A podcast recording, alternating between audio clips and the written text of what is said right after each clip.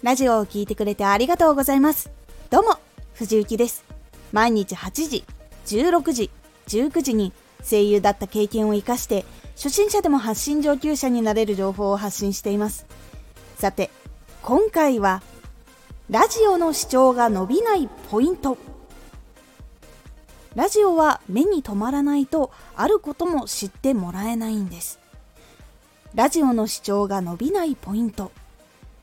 更新して表示されても相手の目に留まらないと認識してもらえる可能性が下がってしまうんです。ラジオの視聴が伸びずに悩んでいる時に陥った現象は更新しても聞かれないということでした。表示されているのに再生数が伸びないんです。この原因はタイトルが気にならない。発信しているジャンルが興味がない。更新回数が少ない。更新する内容が絞られていないということがありました。この原因を解決するには1発信することを絞る。2聞かれている人伸びている人のタイトルの付け方を勉強する。3更新回数を決める。これが大事になります。まず発信する内容を絞ります。発信をこれから始める人も発信をしている人も定期的に自分の発信する内容を絞るようにしましょう。なぜ絞るかというと広いジャンルのことは先に発信している人が多いっていうのもあったりある1ポイントで好きになったんだけどそれじゃないものが来た時に続けて聞くことができないっていうことになってしまうことがあったりするからなんです。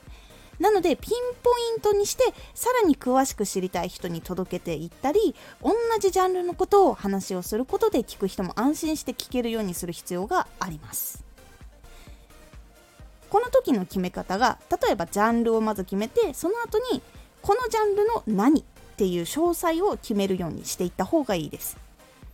ラジオというジャンルを決めたとしたらラジオの発信の仕方に絞ったり収録の機材に絞ったり投稿する時の対策に絞ったりという風になっていきます。食事というジャンルだったら郷土料理歴史栄養食べ方とか調理方法とかいう風に絞っていくようにした方が専門的な情報が得られると思ってもらいやすくなるので話を聞きに来やすくなります。そして発信することが決まっているので他のジャンルの話をしないように心がけることで新しく来た人もいつも来てくれる人ももう一度言いますが安心して聞くことができます。次はタイトルの勉強の仕方です。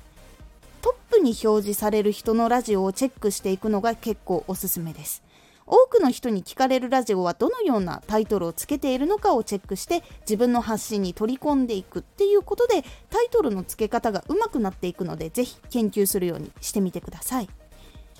更新回数を決めるのは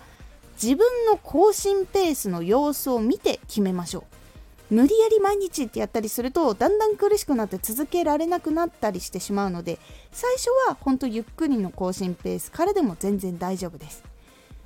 そして本当決めれなかった時はだいたいこれくらいならいけるかなっていう感じで例えば毎週何曜日に更新しますってプロフィールに書いたりとかラジオで伝えたりするっていうことをすることで聞きに来る人も次いつ来ればいいのかっていうのを把握しやすいので聞きに来やすくなります。それがわからないと次にいつ来たらいいのかっていうのも忘れてしまったりチェックすることを忘れてしまったりするのでぜひ決めてお知らせするようにしましょう。このようにしていくことで人の目に留まりやすくなりまた聞きに来てくれるっていう状況になりやすいので是非今一度確認してみるようにしてみてください。今回のおすすめラジオ。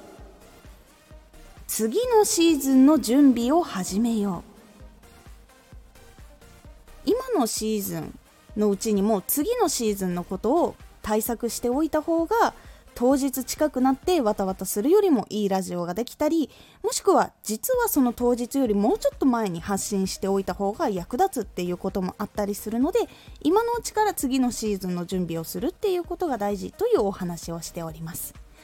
このラジオでは毎日8時16時19時に声優だった経験を生かして初心者でも発信上級者になれる情報を発信していますのでフォローしてお待ちください。次回のラジオはラジオはバズるより継続力。こちらはバズでいきなり人が集まるよりもコツコツと続けて継続した方が安定して信頼されやすいという感じになっておりますのでお楽しみに。毎週2回火曜日と土曜日に藤雪から本気で発信するあなたに送るマッチョなプレミアムラジオを公開しています。有益な内容をしっかり発信するあなただからこそ収益化してほしい毎週2回火曜日と土曜日ぜひお聞きください。